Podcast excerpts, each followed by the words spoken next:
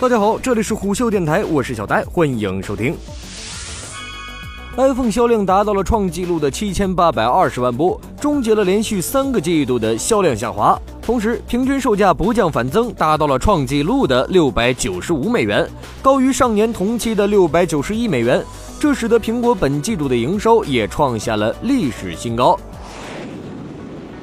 一直沉浸在苹果 iPhone 创新乏力和自身增长高速喜悦中的华为们，应当警觉。中国智能手机产业的高速增长，主要还是体现在出货量的增长，尤其以华为表现突出。二零一六年 Q 三，华为手机的出货量达到了三千两百万部左右，仅比 iPhone 少了一千一百万部，双方的市场份额差距已经不足百分之三，大有很快超越苹果之势。随着苹果最新季度财报的发布，双方的差距又被大幅拉开。二零一七年 Q 一，苹果 iPhone 的出货量可能超过华为、OPPO 和 vivo 之和。在中国市场，苹果、三星份额的下滑被认为是以华为、OPPO、vivo 为代表的中国智能手机产业向中高端市场迈进所致。但国内所谓的中高端手机的价格与苹果仍然不在一个水平线上。据研究机构 Strategy Analytics 的报道，苹果二零一六年 Q 三占据了全球智能手机行业利润的百分之九十一。华为和 OV 只是分别占据了百分之二点四的利润份额。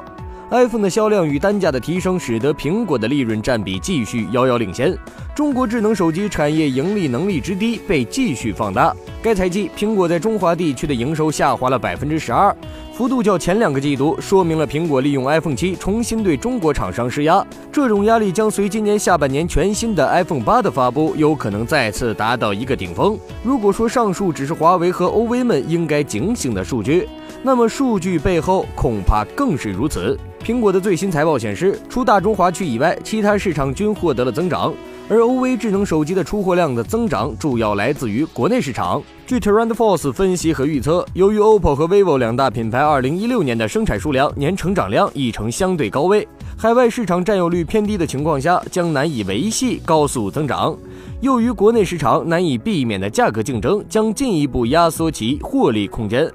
还有一点不容忽略的是，就是去年华为、OV 们在渠道和营销上的大力投入。OV 的娱乐营销自不必说，就连华为也开始聘请娱乐圈的代言人，可见中国手机厂商盈利间的竞争激烈。最后需要让华为和 OV 们警醒的是，在最新的苹果财报中，苹果的服务业务获得了七十二亿美元的总收入，同比增长了百分之十八，在所有产品板块中的增速排名第一。与之相比，华为、OV 们还只是在手机硬件层面上与苹果较量，远未达到手机生态系统竞争的层次。